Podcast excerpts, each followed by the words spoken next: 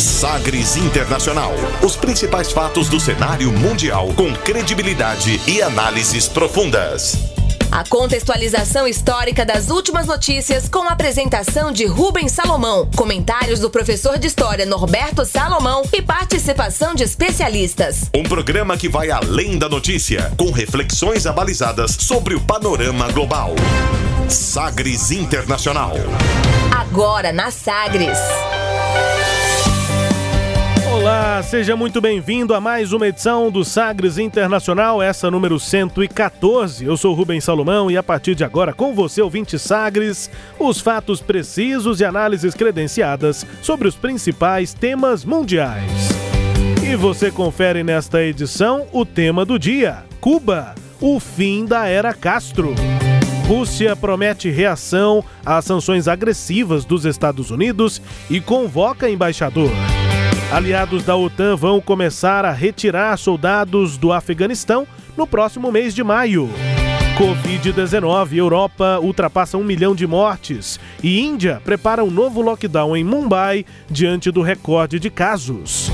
Primeiro-ministro da França ironiza o uso de cloroquina no Brasil em resposta a deputado da oposição e recebe aplausos.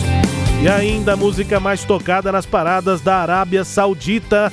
Fique ligado, Sagres Internacional está no ar. Você conectado com o mundo. Mundo. O mundo conectado a você. Sagres Internacional. E como sempre, o programa conta com a produção, comentários do professor de História e Geopolítica, Norberto Salomão. Oi, professor, tudo bem? Olá, Rubens, tudo bem? Olá a todos aqueles que nos acompanham. Estamos aqui firmes e fortes para refletirmos sobre o cenário internacional. Vamos que vamos, começando o programa como sempre conferindo uma declaração de destaque nesta semana. Agora, as frases bem ou mal ditas por aí. Sí, pero las canciones. Hated man in the world, that's the question. Abre aspas.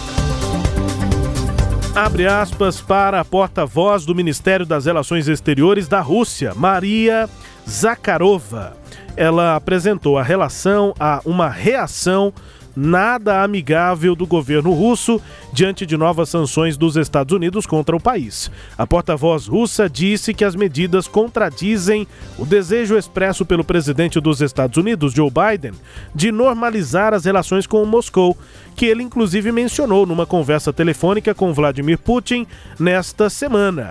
A reação da Rússia, abre aspas, para Maria Zakharova. США не готовы мириться с объективной реальностью многополярного мира, исключающего американскую гегемонию, делая ставку на санкционное давление и вмешательство в наши внутренние дела. Подобное агрессивное поведение, безусловно, получит решительный отпор. Ответ на санкции будет неотвратимым. В Вашингтоне должны осознать, что за деградацию двусторонних отношений придется расплачиваться. O que foi que ele disse? O que foi que ele disse? É o que foi que ela disse aí nesse caso, a Maria Zakharova, porta-voz do Ministério das Relações Exteriores da Rússia. Abre aspas. Os Estados Unidos não estão prontos para lidar com a realidade objetiva de um mundo multipolarizado Alertamos os Estados Unidos diversas vezes sobre as consequências de seus passos hostis que elevam perigosamente a temperatura da relação entre os nossos dois países. Este comportamento agressivo, sem dúvida, vai receber uma refutação decisiva. É inevitável precisamos reconhecer que alguém precisa pagar pela degradação de nossas relações bilaterais. A responsabilidade pelo que está acontecendo é inteiramente dos Estados Unidos. O embaixador dos Estados Unidos em Moscou, John Sullivan, já foi convocado à chancelaria, não será uma reunião agradável para ele. Fecha aspas. A Rússia, portanto, prometeu reagir a novas sanções dos Estados Unidos, acusando Washington de elevar perigosamente eh, o clima, né, a temperatura nesse confronto na relação entre as duas potências nucleares e convocou o embaixador norte-americano em Moscou para o que disse ser uma reunião difícil. Washington, então, professor, impôs aí nessa semana uma série de sanções à Rússia para punir o país por sua suposta interferência nas eleições norte-americanas, invasões cibernéticas, a intimidação da Ucrânia e outros atos malignos. Caracterizou os Estados Unidos. A Rússia nega essa interferência, professor. Pois é, isso. Isso já vem de março, né? Desde março a gente já está vendo esse problema, essa questão, né? E agora se acirrou bastante com a atuação da Ucrânia de um lado, a, a, a atuação da Rússia sobre a Ucrânia de um lado, e de outro lado a OTAN querendo desmobilizar, inclusive, tropas lá no Afeganistão. Então o que, que acontece? Nós falamos isso no, no programa passado. A Rússia vem modernizando o seu exército, vem fazendo mega exercícios militares e o Biden teve relatórios nas suas mãos, né, Rubens? O Biden está com uma irritação profunda em relação à a, a, a, Rússia, né? É...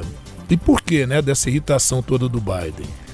O, o Biden ele tem, ele tem recebido assim uma série de relatórios, né? Entre os vários motivos dessa irritação do Biden com Putin, está a questão do suposto envenenamento do opositor Alexei Navalny, né? ele tem criticado isso é, o ataque de grupo de hackers que estaria associado ao governo russo e que atacou sistemas operacionais de vários departamentos do governo americano, no caso conhecido como Solar Winds ou Solar Winds. Né? Uh, o presidente dos Estados Unidos também tem, tem conhecimento por esses relatórios de oferta do governo russo de recompensa em dinheiro mesmo a militantes do Talibã para matar soldados americanos no Afeganistão. E, e esses relatórios teriam chegado ao presidente Donald Trump e o Trump não teria reagido. Por que será? Então tudo isso tem provocado uma reação muito grande é, do presidente norte-americano, do, do, Joe Biden, né? E inclusive em março o Joe Biden ele falou que o, que o Putin é assassino, né? Confirmou numa entrevista à ABC Sim. que o Putin é assassino e sem alma. E o Putin respondeu ironicamente dizendo: olha, é, o outro sempre vê no outro aquilo que vê de si próprio. Né? Nós temos uma genética diferente, uma história diferente, enfim.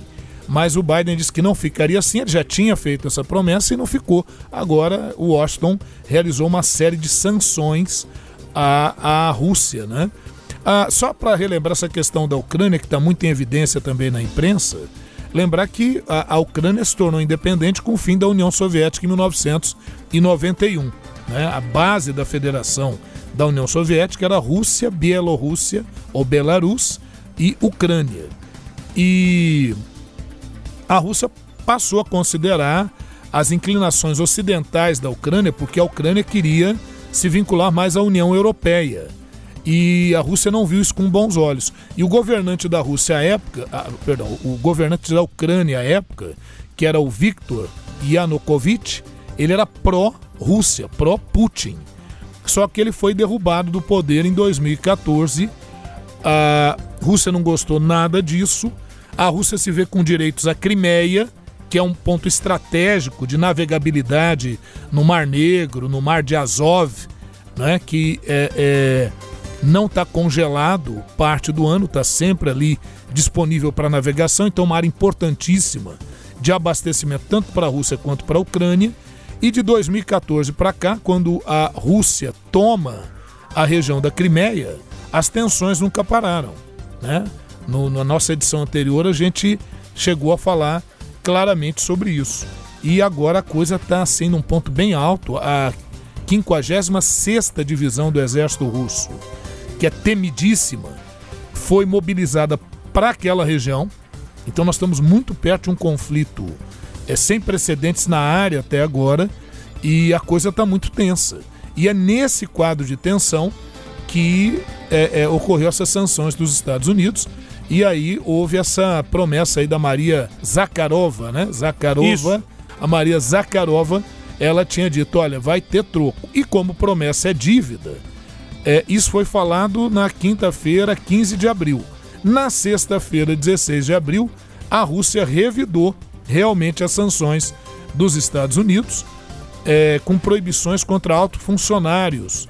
O ministro das Relações Exteriores, o Sergei Lavrov, ele anunciou a expulsão de 10 diplomatas norte-americanos da Rússia e ainda recomendou que o embaixador dos Estados Unidos em Moscou, que é o John Sullivan, que ele retornasse a Washington para realizar consultas sérias e aprofundadas. Quer dizer, cai fora. E não bastasse isso, viu, Rubens? Moscou também anunciou nessa sexta-feira a expulsão de cinco diplomatas poloneses e indicou que reservava algumas medidas dolorosas para empresas ou ações econômicas norte-americanas dentro da Rússia. Então a relação está melada, um negócio é, melhor que melada seria azedada, né? O negócio azedou, desandou. Vamos ver é, nessa próxima e próximas semanas que caminho toma isso, mas é, não tem sido um bom caminho. Agora a Rússia, apesar das medidas que tomou, diz estar aberta ainda a conversações com os Estados Unidos, com Joe Biden. É, eu achei interessante esse termo que a Zakharova usou de dizer que os Estados Unidos não estão prontos para lidar com o um mundo multipolarizado, porque não dá para entender também, até na nossa análise aqui, professor, que daqui em diante, nas próximas semanas, meses, a gente vai começar a ver uma nova Guerra Fria, porque tem outras influências no mundo. É claro Sim. que vai haver esse atrito, essa relação difícil entre duas importantes potências, mas ainda tem China, ainda tem toda essa relação no Oriente Médio, ainda tem União Europeia, enfim. Não é exatamente aquele cenário é, de Guerra Fria e a Rússia também está criticando essa postura dos Estados Sim. Unidos diante dessa nova realidade mundial. Isso é verdade. Agora, é bom lembrar o seguinte: nós estamos hoje constituindo, é importante que a gente tenha isso claro. O mundo hoje ele vive um, um barril de urânio enriquecido, que antes eu chamaria de barril de pólvora. Sim. Mas ele está vendo um barrilzinho aí de urânio enriquecido, talvez a 60% ou mais, é, que envolve hoje ações militares bem efetivas da Rússia. É, olha, talvez algumas ações até maiores do que já fora feita pela União Soviética em determinados momentos. Ações militares profundas da China, inclusive vou confidenciar com os nossos, é, é, com todos aqueles que nos acompanham, que a, a, o, o, talvez o meu tema hoje que eu tivesse pensado seria fazer uma coisa similar ao que eu fiz no programa passado sobre Rússia, sobre China. A China vem avançando fortemente no seu setor militar e essa atuação da China muito forte no Estreito de Taiwan, é, que é um assunto que talvez a gente retome aí em breve. É, então, assim, esse é o quadro de tensão no mundo hoje. Ah, tem Europa? Tem. Ah, tem Coreia do Norte? Tem, tem a Coreia do Norte. Mas eu diria que esse triângulo tá. nada amoroso, esse triângulo é desarmonioso, é que seria a grande ameaça para a gente hoje. É claro que ninguém está querendo entrar numa terceira guerra mundial, mas a gente vive um momento diplomático e militar é muito delicado, talvez muito mais tenso do que o que a gente consegue passar para aqueles que nos acompanham. Bom, e aí na comunicação as declarações vão sendo sintomáticas em relação a essa é, realidade. Essa tensão. A né? escolha de uma porta-voz do ministério, e nem o ministro e nem Putin falarem sobre o assunto, ela é estratégica. É melhor deixar uma porta-voz é, que não está diretamente ligada nas conversas para dar um recado mais duro isso. e assim as conversas vão acontecendo. E você disse bem, Rubens, porque em meio a tudo isso que ocorreu nessa última semana, ocorreram xingamentos. Pois é. Então, é quer dizer, um xingamento entre uma autoridade russa e uma autoridade estadunidense é mais fácil de você diluir né, e digerir do que uma ofensa mais frontal, como que aconteceu do Joe Biden em relação ao Putin. Isso está tendo efeitos até agora. E o Biden disse que vão, vão ter mais consequências. Então, assim, para quem esperava um Joe Biden paz e amor, nesse campo ele é, não é que ele queira agir, ele está sendo impelido a agir assim.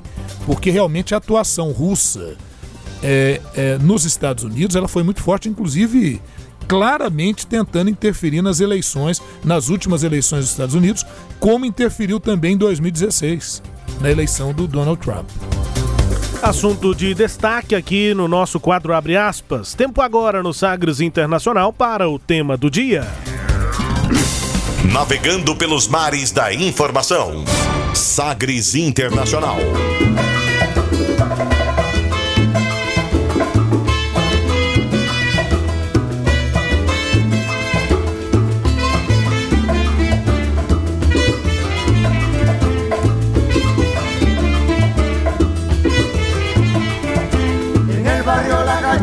Se ha formado la corredera. En el barrio La Cachimba banda se ha formado la corredera. Allá fueron los bomberos con sus campanas, sus sirenas. Allí fueron los bomberos con sus campanas, sus sirenas. Ay, mamá. Eh. Nada me obliga a esta decisión, pero creo fervientemente en la fuerza y el valor del ejemplo y en la comprensión de mis compatriotas y que nadie lo dude. Ratifico desde este Congreso del Partido la voluntad de desarrollar un diálogo respetuoso y edificar un nuevo tipo de relaciones con los Estados Unidos sin que se pretenda que para lograrlo Cuba renuncie a los principios de la revolución y al socialismo. É uma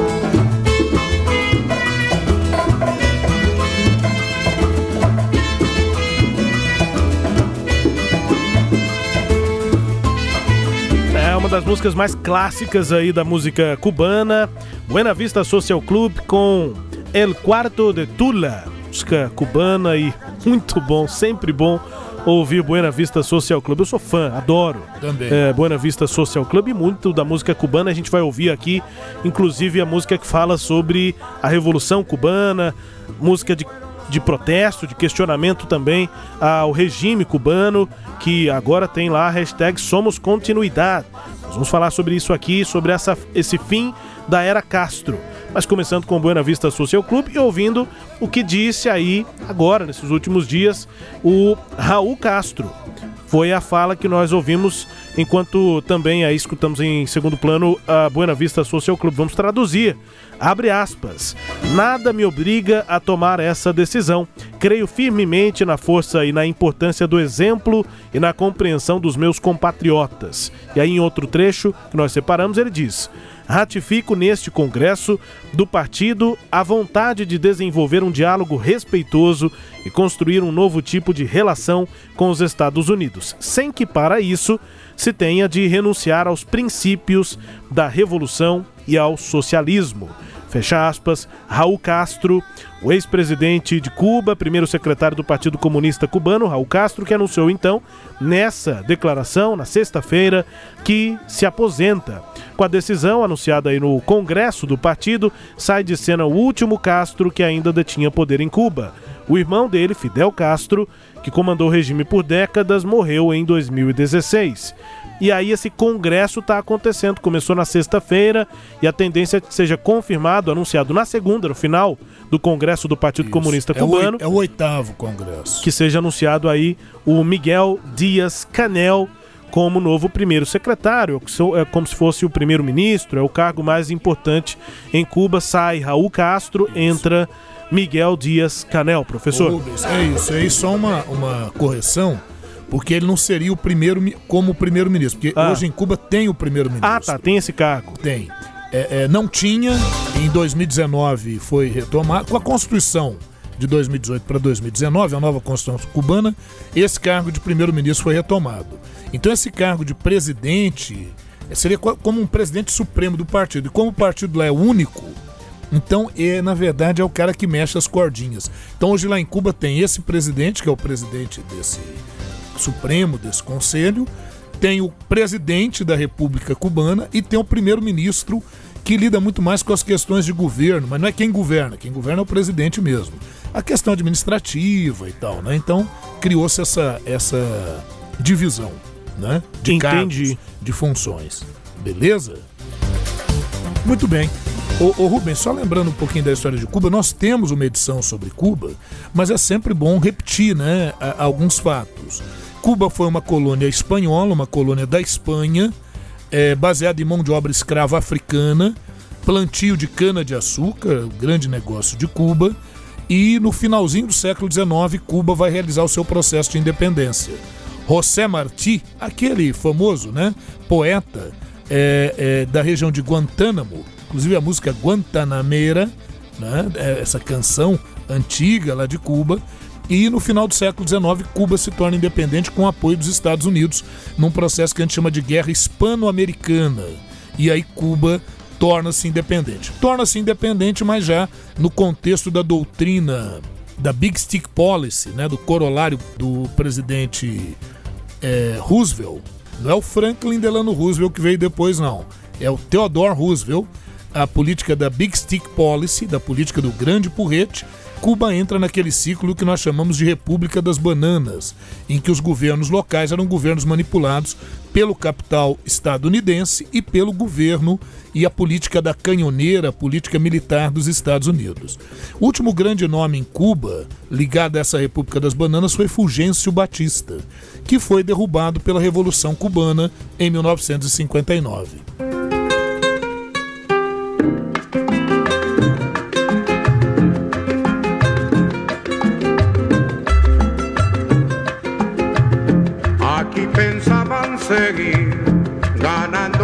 100% con casas de apartamentos y echar al pueblo a sufrir y seguir de modo cruel contra el pueblo conspirando para seguirlo explotando y en eso llegó Fidel.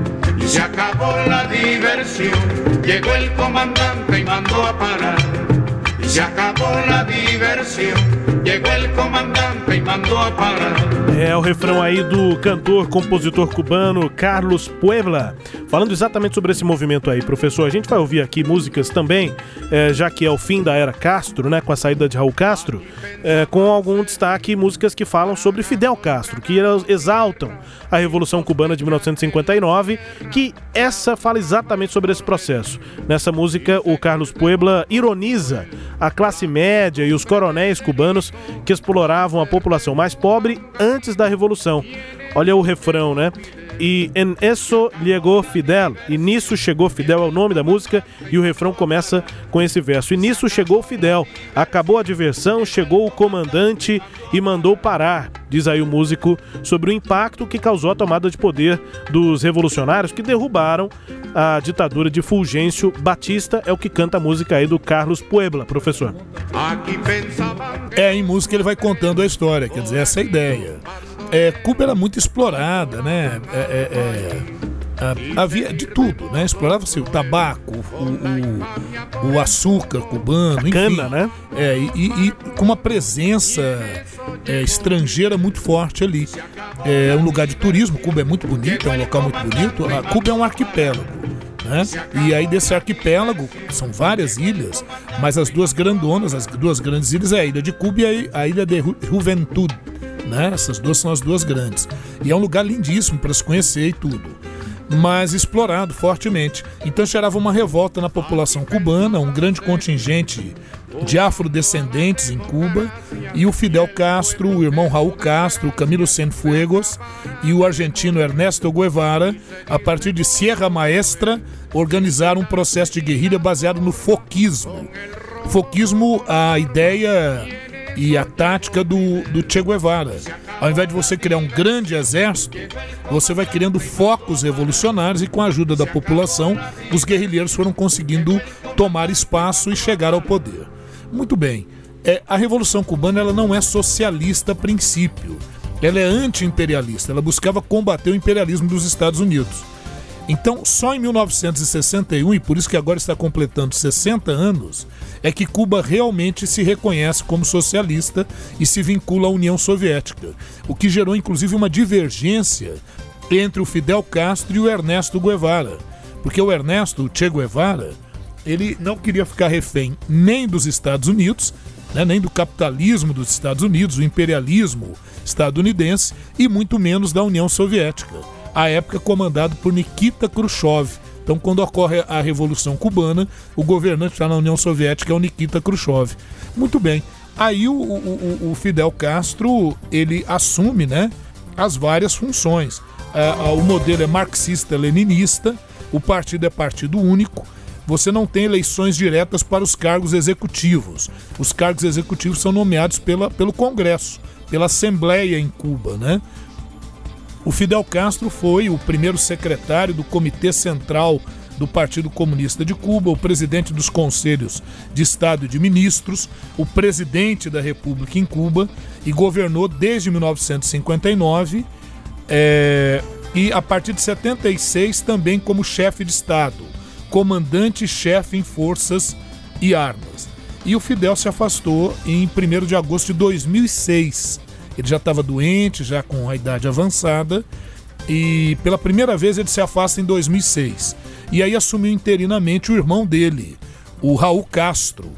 É, assumiu interinamente até 19 de fevereiro de 2008. E aí o Fidel renunciou de vez mesmo. Porque o pessoal achou, quem sabe ele se recupera e volta uhum. e tudo, mas aí não houve, com uma saúde bem debilitada, é, renunciou oficialmente, oficialmente em 2008 e aí o Raul Castro assumiu é, é, plenamente, foi eleito pelo, pelo, pela Assembleia como novo presidente de Cuba em 24 de fevereiro de 2008. Eleição com candidato único. Então acho que não tinha jeito dele perder, né? E ficou no cargo até abril de 2018, quando uh, o, ficou com o cargo de primeiro secretário do Partido Comunista Cubano, que é o cargo que agora provavelmente o Miguel Dias Canel vai assumir. Né? O Miguel Dias Canel, que é considerado o discípulo do Raul Castro, ele é bonitão, né? É, olhos azuis, aquele biotipo europeu, né? Ele é de família que é de origem lá do norte da Espanha é, mas ele é cubano e tudo, e desde cedo fez uma carreira muito de muita fidelidade ao princípio da revolução. É praticamente um romântico assim e entusiasta da revolução cubana. E aí ele vai crescendo dentro do partido. Só que ele apresenta uma linha um pouco mais liberal, sabe aquela coisa de andar de bermuda nas ruas e tudo. Aguarda-se dele alguma alguma mudança mais liberal, mas tem críticas também, a gente fala delas daqui a pouco.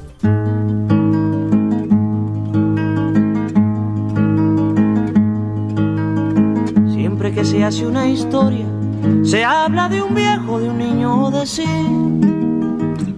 Pero mi historia es difícil, no voy a hablarles de un hombre común. Haré la historia de un ser de otro mundo, de un animal de galaxia.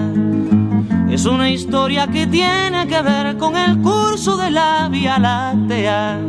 Es una historia enterrada es sobre un ser de la nada.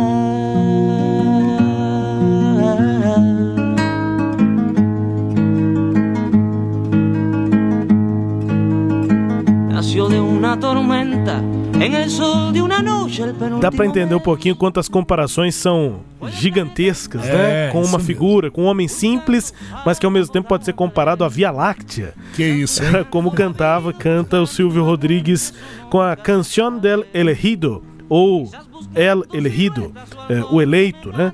É, o Silvio Rodrigues, um dos maiores cantores, compositores cubanos de todos os tempos, poesia que canta o amor, a liberdade, que nessa música, El Elegido, ele faz uma homenagem a Fidel Castro, a quem ele classifica como um ser de outro mundo. Apesar de ter verso dizendo que é um homem simples, mas também uma, uma comparações bem grandes.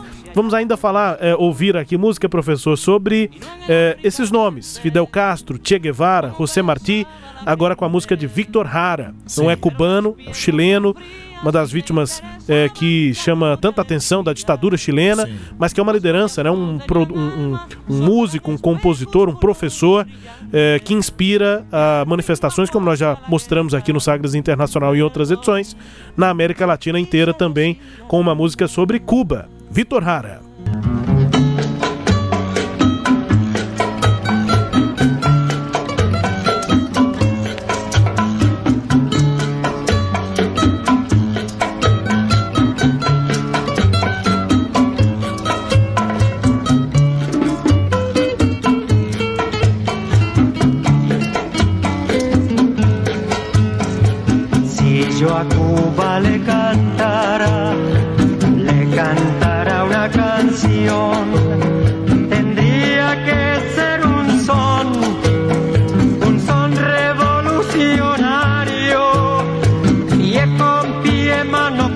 mano, corazón a corazón, corazón a corazón, y con pie,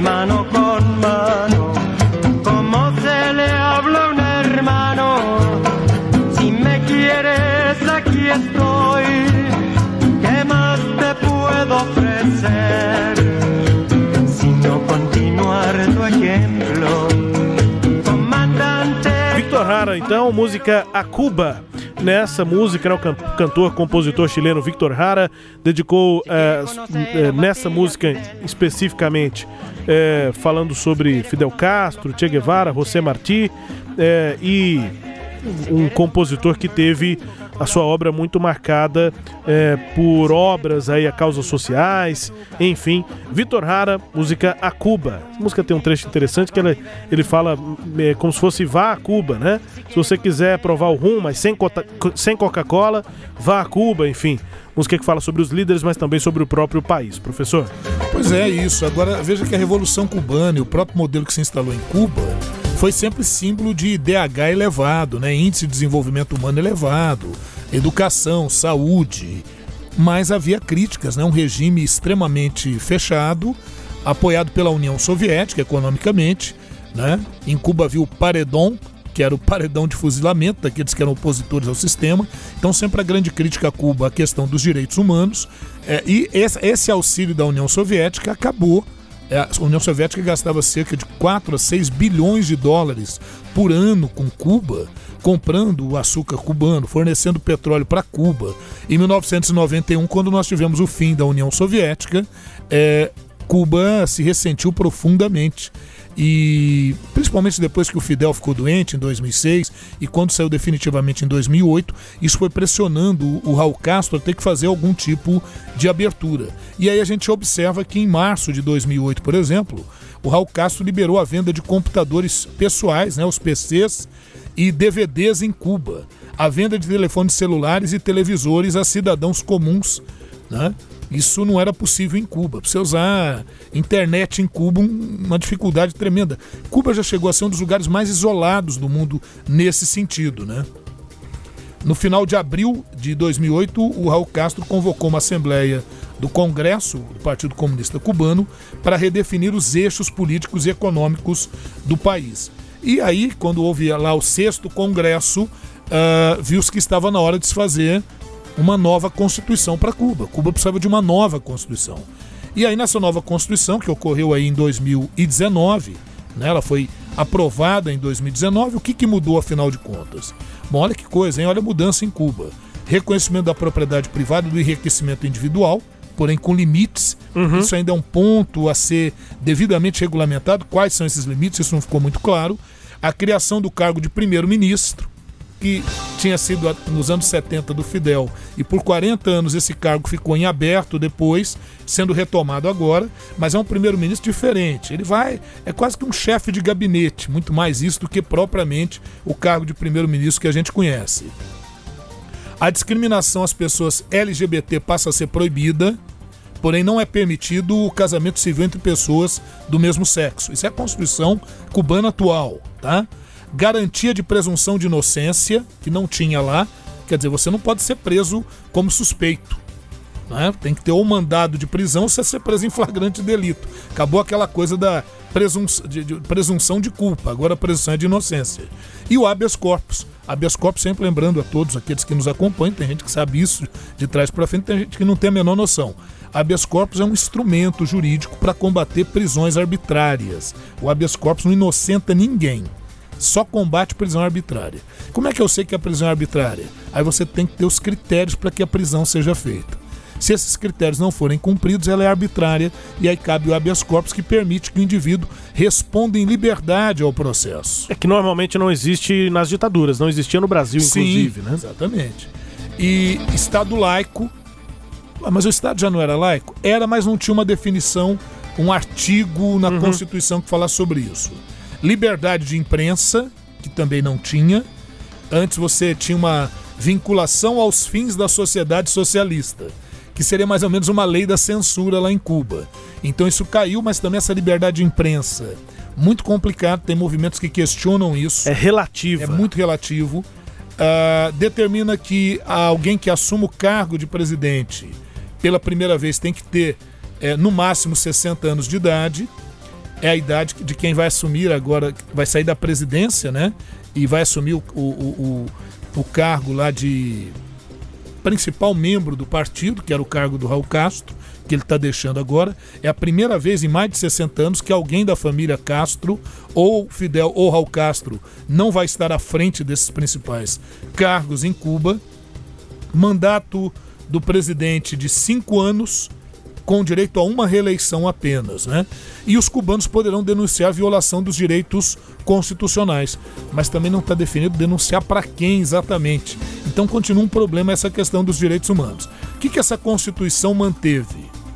O Partido Comunista é o único partido reconhecido na ilha. Cuba continua socialista, mas agora com abertura de mercado, então é aquilo que a gente chama de é, capitalismo de Estado, alguns preferem chamar assim, outros preferem chamar de socialismo de mercado. Olha os termos, né? Uhum. Capitalismo de Estado ou socialismo de mercado, enfim. É, a economia continua com uma certa planificação, embora aberta ao mercado. O Estado detém posse das terras em Cuba ainda, mas já há uma regulamentação gradual para a propriedade privada. E a Assembleia Nacional é quem elege o presidente, o primeiro-ministro.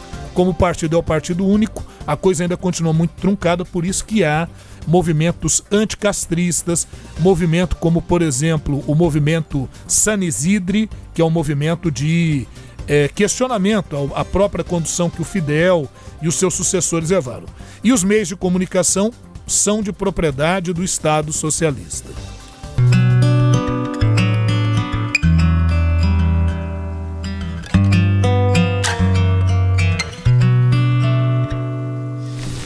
Eres tú mi canto de sirena, porque con tu voz se van mis penas. Y este sentimiento ya es tan viejo, tú me dueles tanto aunque estés lejos. Hoy yo te invito a caminar por mi solar, para demostrarte que sirven tus ideales. Somos humanos aunque no pensemos iguales. No nos tratemos ni dañemos como animales. Esta es mi forma de decírtelo. Llora mi pueblo y siento yo su voz.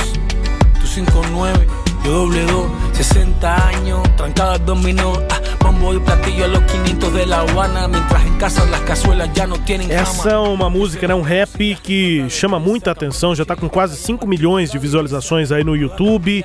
É, exatamente por conta desse processo que começou em 2008, as pessoas podem comprar computador, celular, podem ter acesso à internet, apesar de haver um movimento do governo cubano de tentar controlar, pelo menos a, o discurso então na internet é, entre os cubanos, há ainda quem consiga fugir um pouco disso e foi o que fizeram aí esses rappers, alguns que moram em Cuba, outros não.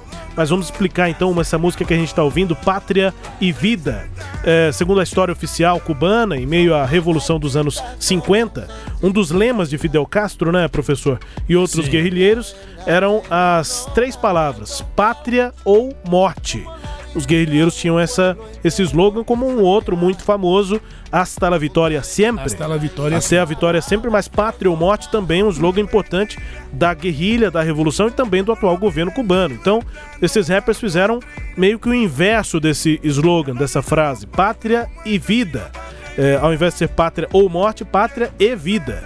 E aí, é, quase seis décadas depois, um grupo de músicos então se atreveu a insultar esse lema oficial e o governo de Cuba que não conseguiu impedir a difusão digital dessa música, né? Respondeu aí com muita irritação por parte do governo.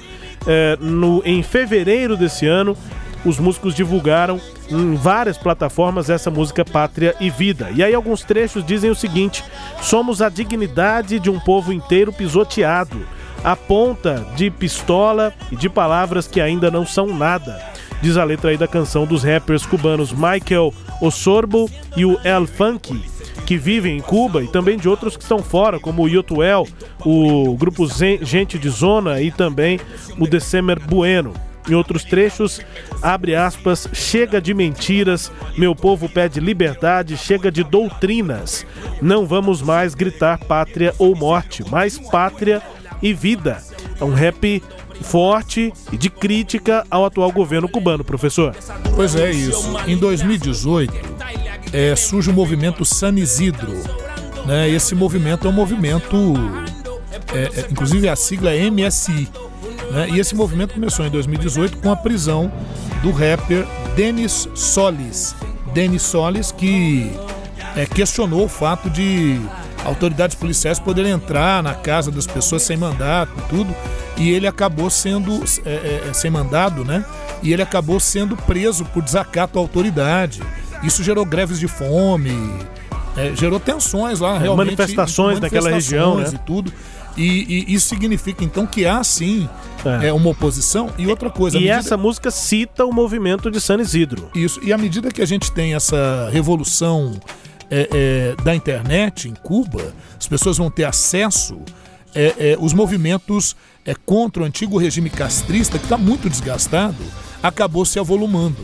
Então, veja, agora está havendo a, a aposentadoria do Raul Castro, o Miguel Dias Canel, que está com 60 anos, que é o atual presidente de Cuba, ele vai assumir o cargo de primeiro secretário, que é o cargo mais importante em Cuba. É o primeiro secretário do Partido Comunista Cubano.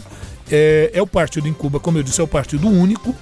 E o Miguel Dias Canel é, assume agora esse cargo. Mas não é só o Raul Castro que está aposentando, não. Você vê que toda a velha guarda está se aposentando, como José Ramon Machado Ventura, está com 90 anos, o comandante Ramiro Valdez, com 88 anos. Então, é, isso pode fazer com que muitas críticas que o próprio movimento San Isidro faz ao Miguel Dias Canel, de que ele é um robô, de que ele só repete aquilo que o Raul Castro quer, que ele é um marionete, é, pode permitir que o Canel, que tem um histórico, sim, realmente de um pensamento mais liberal, de querer fazer mudanças em Cuba, que isso venha a se, a se viabilizar.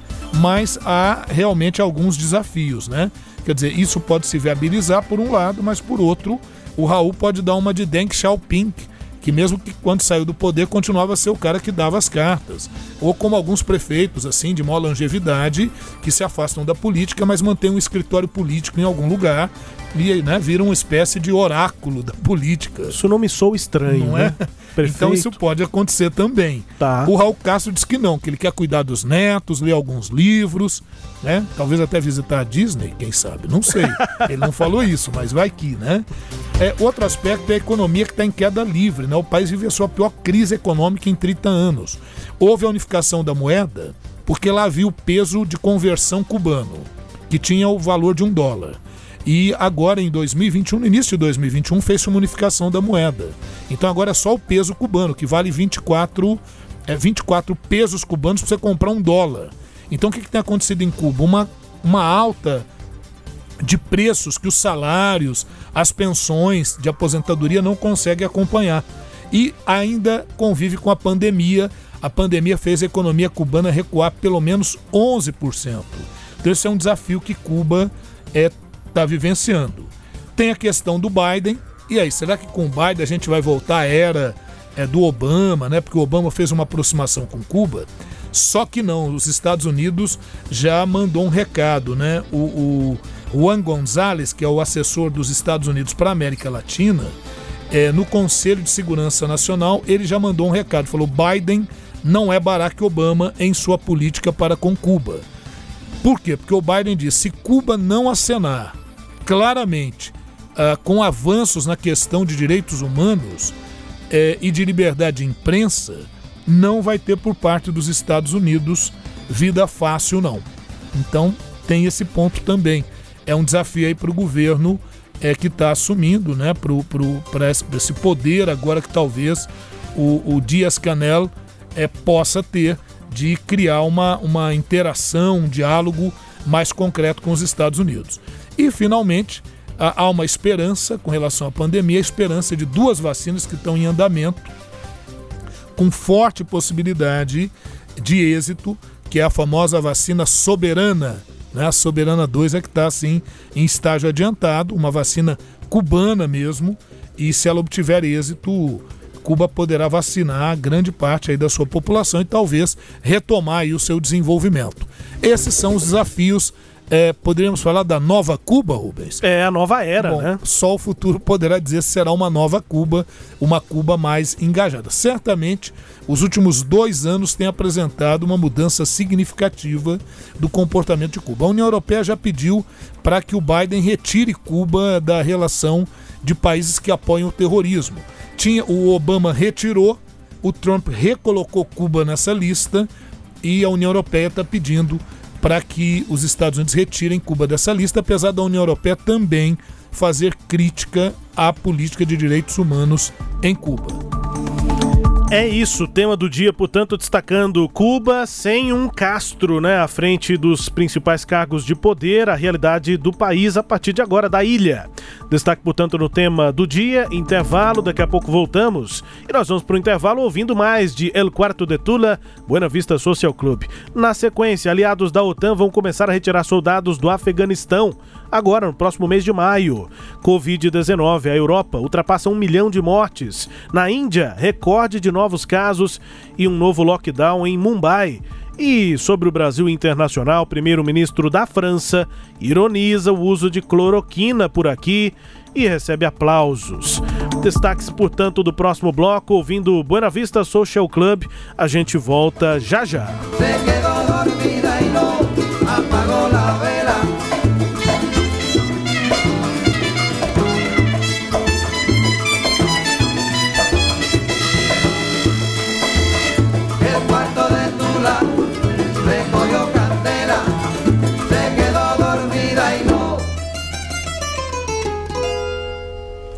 Apagó la vela.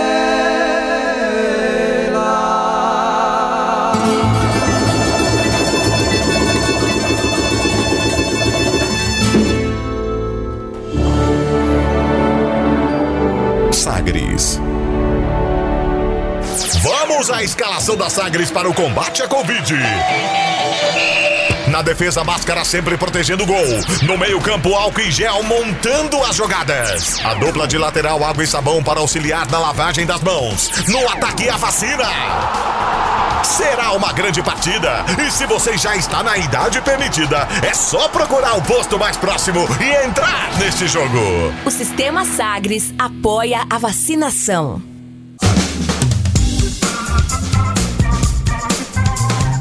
Estamos de volta com o Sagres Internacional nesta edição 114. Comigo, Rubens Salomão, com os comentários do professor de História e Geopolítica, Norberto Salomão, a partir de agora para girar as informações pelo mundo. Velas ao mar.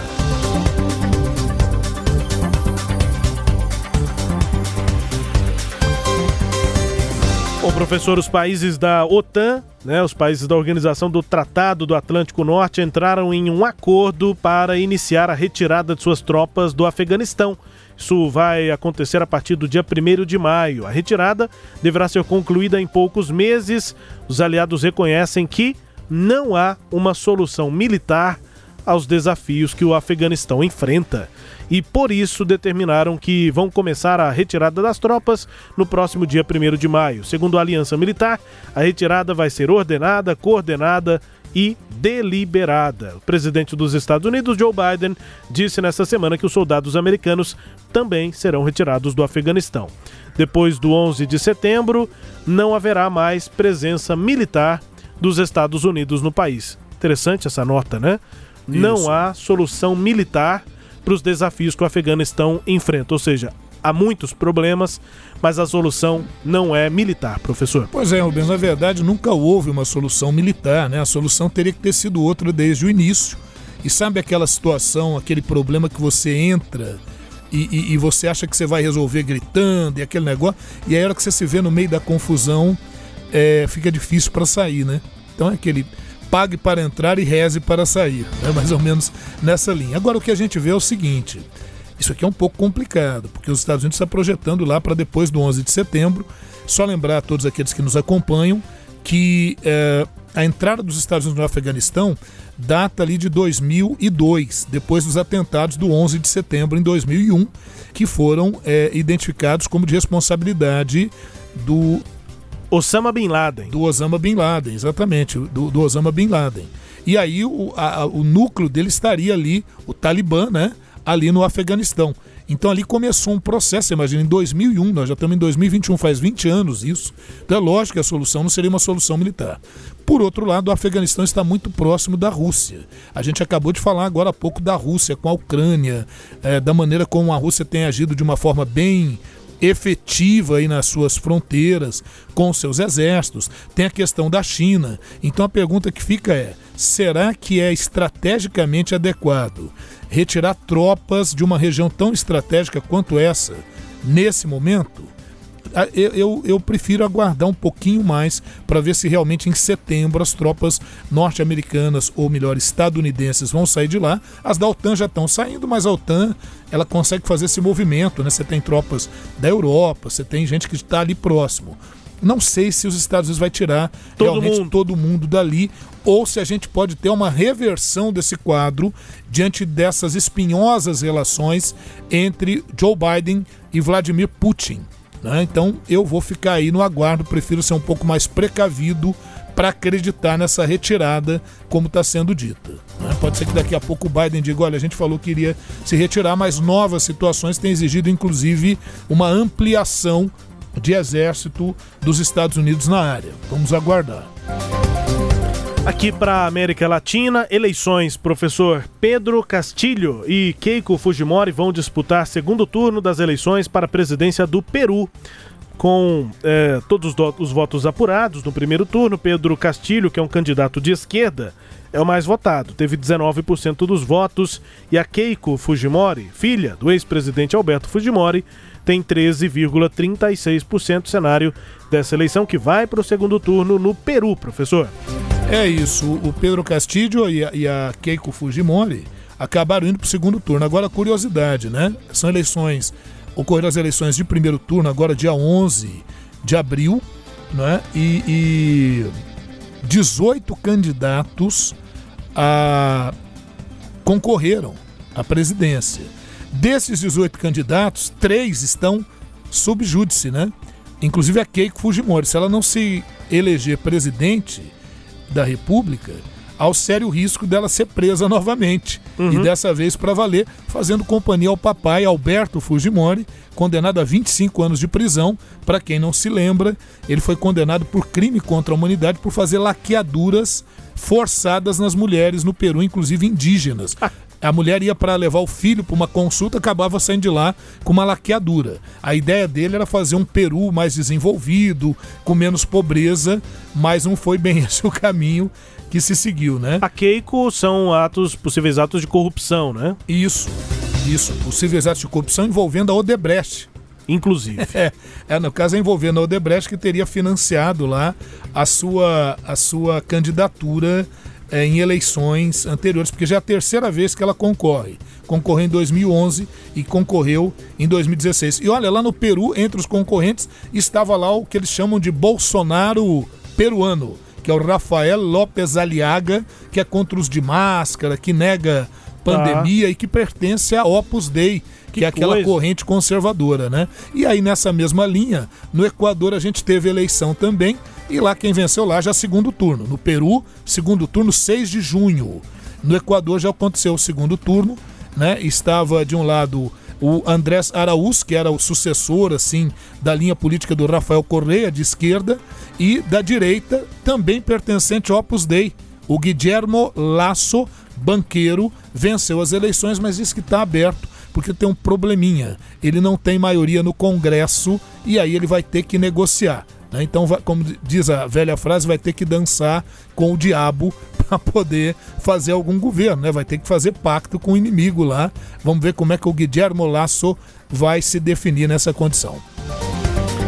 Covid-19. Nesta semana, a Europa ultrapassa um milhão de mortes pela doença. Divisão da entidade na Europa, da OMS, né, da Organização Mundial da Saúde, alerta que a região tem registrado cerca de 1 milhão e 600 mil novos casos por semana e não vê boas notícias com o avanço da vacinação. Há muita disputa com os laboratórios entre os países, inclusive a União Europeia, para conseguir mais vacinas.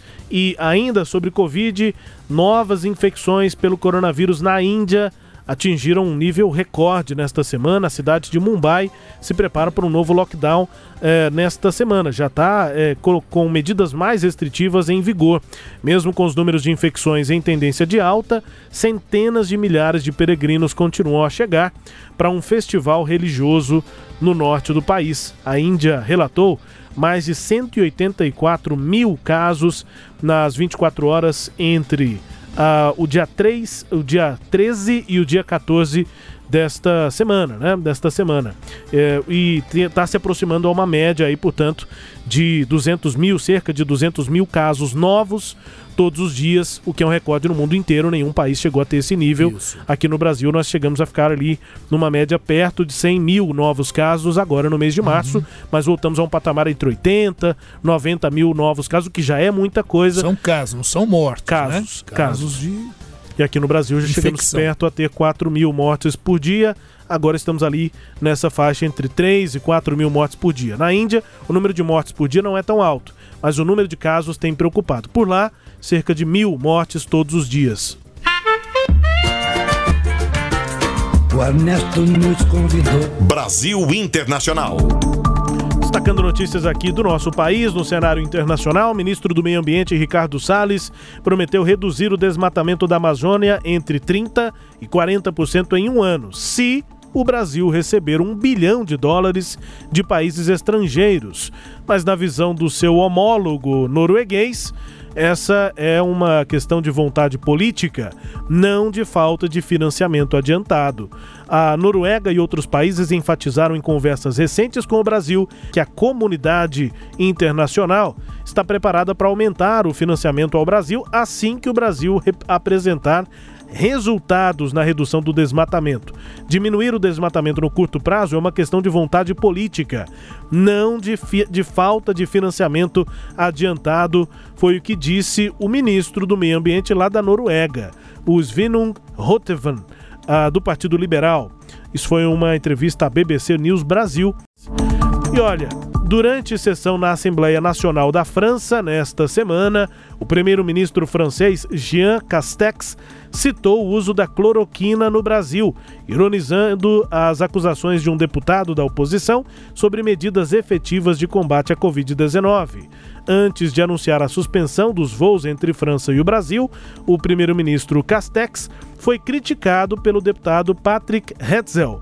Esse deputado cobrava medidas mais efetivas de combate à pandemia, como o fechamento da fronteira entre os dois países. Na resposta, o primeiro-ministro rebateu as acusações do deputado de oposição, disse que o governo se mantém ativo nas medidas de prevenção, citando a decisão de não usar a hidroxicloroquina no tratamento dos pacientes. E esse tratamento com cloroquina tinha sido recomendado pelo deputado, que agora criticava o governo lá da França. Vamos ouvir o que disse em francês o primeiro-ministro Jean Castex.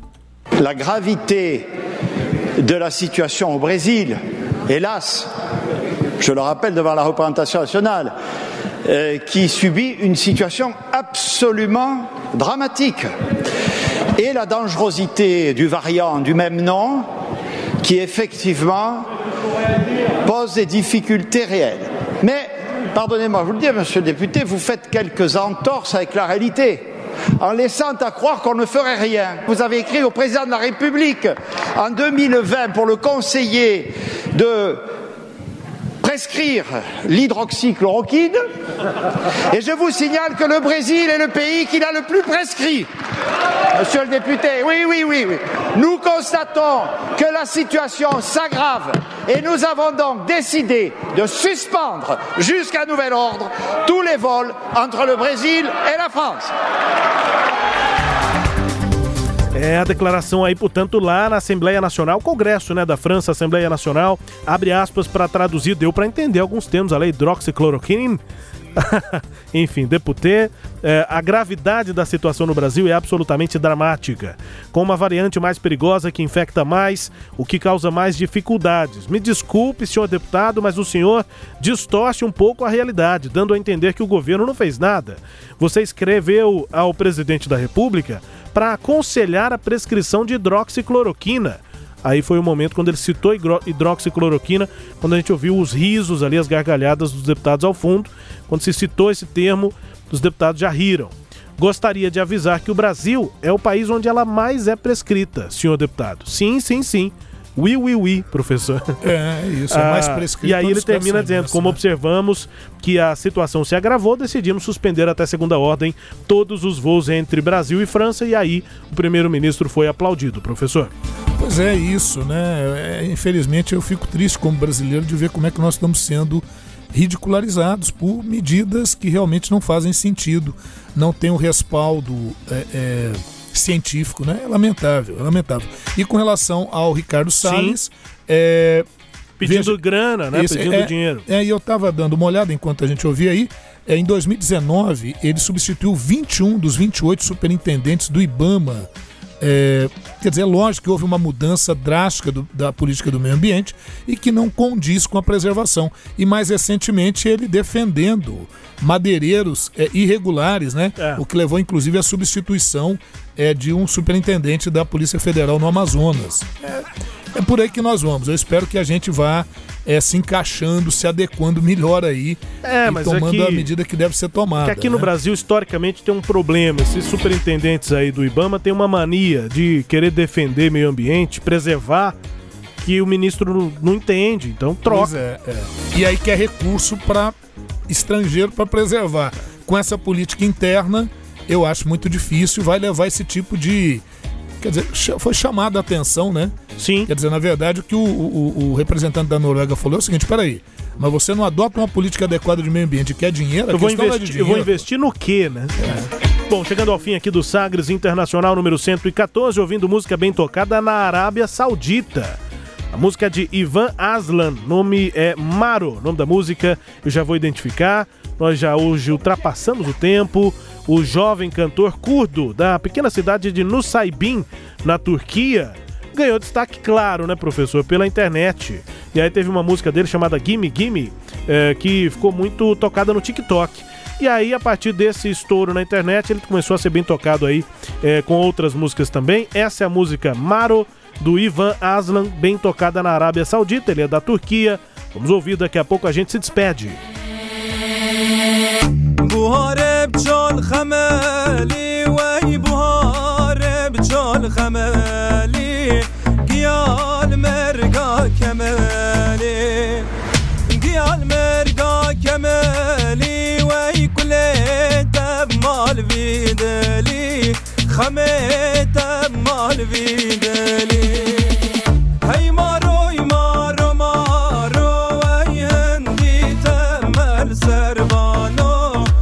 professor. Dance Music aí em árabe, né? Um curdo na Turquia cantando aí, fazendo muito sucesso na internet, principalmente por lá no TikTok eh, do Oriente Médio. Bem tocado na Arábia Saudita, o Ivan Aslan, pra gente ir embora. É isso aí, Rubens. Som legal, né? Batida boa. Sim, é. E a gente vai se despedindo, agradecendo a audiência e todos aqueles que nos acompanham e agradecendo aos temas sagres de comunicação. Tchau, pessoal. Obrigado aqui pela companhia no Sagres Internacional, que volta na próxima edição. Grande abraço.